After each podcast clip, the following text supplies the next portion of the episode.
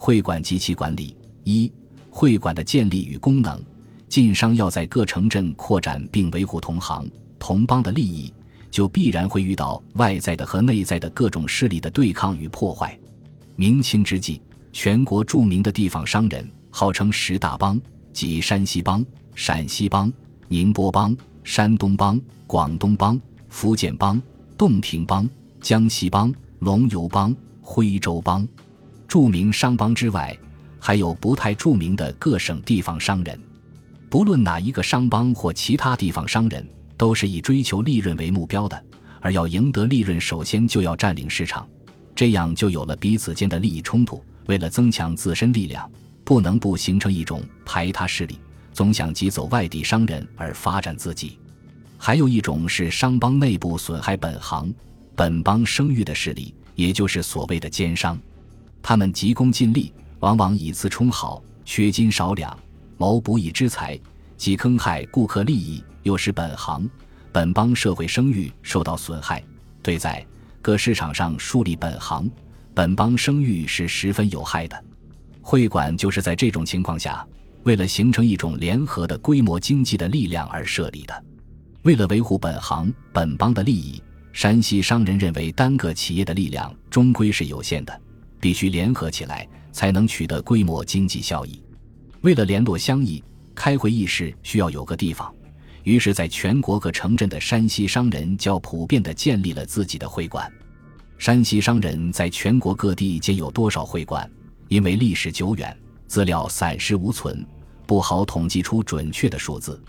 黄建辉教授在《晋商经营之道》中指出，山西商人至少在京城、奉天、天津、上海、汉口、广州、成都。南京、苏州、开封、洛阳等二十八个地方建有自己的会馆。山西商人建立的会馆之多，是我国其他商帮所比不了的。这又从一个侧面反映出山西商人兴盛的状况。山西商人会馆中的绝大多数系本地商人独立建立，但在山东聊城、河南开封、洛阳、赊店、湖北汉口、钟祥、云溪、云阳、江陵、公安。甘肃西宁、天水等地方的会馆，又是山西商人和陕西商人共建的，名曰山陕会馆，说明秦晋姻好。总之，山西商人会馆是一种体现自身存在的组织，既表明客居外乡的同乡聚集城市，也表明来自外界或内部的纷争和矛盾可以通过公开的渠道解决，这也是其保护自我的一个较适宜的方式。商人会馆的主要特点是。多由富商发起，在大商部集资共建，选址近在城乡商市附近，建筑格局有其特有定制，大都建筑雄伟，雕梁画栋，重似关羽。山西人，所以有的就叫关帝庙。由于年代久远，加之战乱和火灾的破坏，大多已不复存在，但也有完整保存至今的，像苏州的三晋会馆，安徽亳州的山西会馆。山东聊城的山陕会馆，河南开封、洛阳赊店镇以及西宁的山陕会馆等，山西商人会馆的最基本功能有哪些呢？在天津市河北区粮店后街山西会馆出名晋都会馆的旧址上，一九九七年出土的创建晋都会馆记碑的碑文称：“所立名邦大郡及市镇商贾凑集之所，每见有会馆之设，详其由来。”所谓。报神恩，联乡情，成义举。所谓报神恩，是在会馆内设立庙堂、祀奉、祭拜相应的神，希望神给他们庇佑。山西商人在各地的会馆，均以祭祀关圣帝及关羽为主。他们认为关帝君为无乡正神，无柴蒙福古恩，无可不报。天津晋都会馆建成后，正厅中安帝君神位，每年四月八日设供献祭。会聚乡公拜祝，每朔望义必焚燃香火。十年后扩建动工，又肃圣帝于中龛，祀财神海圣于左右。每岁仍于四月八日设供献祭，即每月朔望义必斩拜尽礼，或自愿酬报，不拘日月。拜神使晋商联系同乡商人、改善人际关系、增强凝聚力的最实际、最有效的手段之一。所谓联乡情，极目相忆。通过同乡商人之间逢年过节的岁时聚会、宾朋宴余、饮爵献酬等，叙表同乡之意，图谋共进。正所谓以敦亲睦之意，以叙桑梓之乐。虽异地，宛如同乡。重建晋都会馆记碑文载：盖以桑梓之众，迁于大义明郡者，虽地位各殊，营生各异，而一遇相成，一起殷殷恳恳，不吃骨肉，亦天性然也。他们认为，报神恩的过程，不仅是会聚乡公拜祝的过程，而且是保持乡情永联的关键。所谓上酬神会，下联乡情，以达到通省连为一气，敦重乡义。三晋一家崇高境界，由于祭祀的是同乡正神官圣地，很容易达到庙貌兴相威而共处，神灵协人心以虚幻的特殊功效。基于此念，每次新建会馆落成后，都要用尾黄轮换等词句大肆渲染一番，庆幸能够四世空前。而后通常要乐时真民，以垂久远。重建晋都会馆碑记中专题敬名曰。暗时之际，祖斗煌煌，后之来者，故此勿忘。威灵赫赫，惠普无疆。其对关圣帝的虔诚已达到极致。所谓诚义举即粹善举，指在会馆中建立错设，一种对同乡病疾、客死者实行尸棺掩救等慈善义举。山西商人在交通落后、邮递不便、自然环境十分恶劣的条件下，闯荡全国以至欧洲。东南亚，一个成功者背后隐藏着无数的失败者，终生抑郁客死他乡者甚多。而会馆则专记同乡，同业旅趁，不取祭资，似购得种地，在行代为掩埋，以成欺善，以卫行旅，以安时刻。一旦旅外之人横遭非灾，同行相助，知单传道，即可亲来，各怀公愤相救，虽冒危险不辞。使全行有解患扶危之意。每当同乡在外发生疾病科养，会馆便相顾而相续，提供钱财、药物；对年老失去工作者，则更要予以接济，真可谓出门靠朋友。天津晋都会馆在建馆约三十年后，一七九零年左右，在金门建园建设有山西异地，有不测记载暂埋的死者姓名。由于该异地规模较小，地势狭隘。愁容无隙，故者无土可依，心言伤之。故又于四十余年后的道光十六年（一八三六年），在金晋商捐资三百余千文购地十亩有余，以增广加厚，以安旅趁。三四年后，义地挖下堪舆，在募资才八百余千文续修，在义地周围培筑土堰，从此孤魂永慰。会馆抚恤孤贫。这种慈善功能对长期维系会馆成员之间的人际关系作用异常显著。天津晋都会馆改建为山西会馆时，则畅快地道出了客游四方之同乡，及桑梓商议起于斯，三晋一家俱不怅然而乐哉的美好期盼。二会馆的变迁，同其他商帮的会馆一样，山西商人的会馆起初也是以乡里为条件的商人团体。不是同业、同行商人的团体，这是因为走出去的人还不多，故通过同一地域各行业人的组合来达成规模经济的力量。随着越来越多的人走出家门，在某一地域从事某一行业的人也越来越多，在这种情况下，以行业为纽带将众多的人联合起来的条件趋向成熟，于是以地域为纽带的团体就会向以行业为纽带的团体转换。当然。这一转化是一个渐进的过程，需要比较长的时间。正因为此，晋商行会组织名称似乎始终没有统一的规范，各依自己的信仰及偏好命名，有的教社，有的教会馆，后来有的改成公所或工会，有的改用商会。但大致来说，可分为两类：一类是以籍贯形成，并以籍贯命名；一类是以职业为纽带形成的行会。这类行会命名有以神明命名的，如马王社、鲁班社、金龙社等；有以职业命名的，如净发社、成衣社、生皮社等；有以吉祥的词语命名的，如宝丰社、德胜社等；有以团结义气命名的，如义和社、工信社、吉义社等。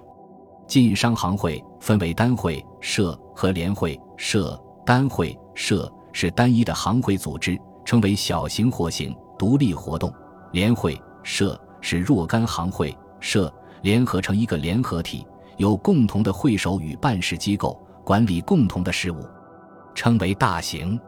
随着商品经济的发展，山西商人会馆也逐渐超出地域限制，而向同业工会方向转变。例如，义城县商人于清雍正十三年（一七三五年）在京郊通州建立的会馆，是布商、染坊等的联合体。随着时间的推移，通州的各级布商意识到联合团结的必要性。道光十七年（一八三七年），在晋义会馆内专门建立了布行公所。临汾、襄陵粮油商人在明代就建立会馆，出名山右会馆。康熙五十三年（一七一四年）改名临湘会馆。临湘会馆改名后，创自明代的京城油市就移至临湘会馆。因该馆集红场，可容数百人，最宜建为商市。自从在会馆设油市后，无分枕域，内外市商皆能连为一体，具有了同行的性质。延至清末。临湘会馆就成为京城粮油盐商同业工会的所在地，平遥颜料行会馆也是这样，于清末民初改称为颜料型同业工会。商人会馆向同业工会的转变，反映了商品经济的发展要求突破地域限制，而向更大的社会化方向发展。三会馆的管理，然而修建或重修会馆需要各商布施和募集资金。而祭神、演戏及会馆的管理也需各商捐助经费。那么，分散在各地的山西商人是怎样筹集管理经费的呢？对于不按时上缴会费的商人，他们又是如何处置的呢？尽管在各地的山西商人及其字号大小不同，经营行业不同，抽捐的方式也多种多样，但原则是使各商负担均衡。尤其是涉及山西、陕西两省各性的商人时，抽捐的均衡、负担的合理，更是友好团结的必要条件。在这方面，汉口的山陕会馆可谓晋商会馆管理的典范。山陕两省在汉口的工商业和金融业有太原帮、汾州帮、红茶帮、河茶帮、卷茶帮、吸烟帮、文喜帮、雅帮、花布帮、西药帮、土果帮、西游帮、陆陈帮。皮头帮、皮货帮、重账帮、核桃帮、精卫帮、军烟帮、红花帮、当帮、皮纸帮、汇票帮等二十三个。同治十一年（一八七二年），公同议定抽捐条规，是：一议定水烟每箱抽离四分，过在二分；一议定红花每包抽离三钱，过在减半；一议定棉花每包抽离五分，过在减半。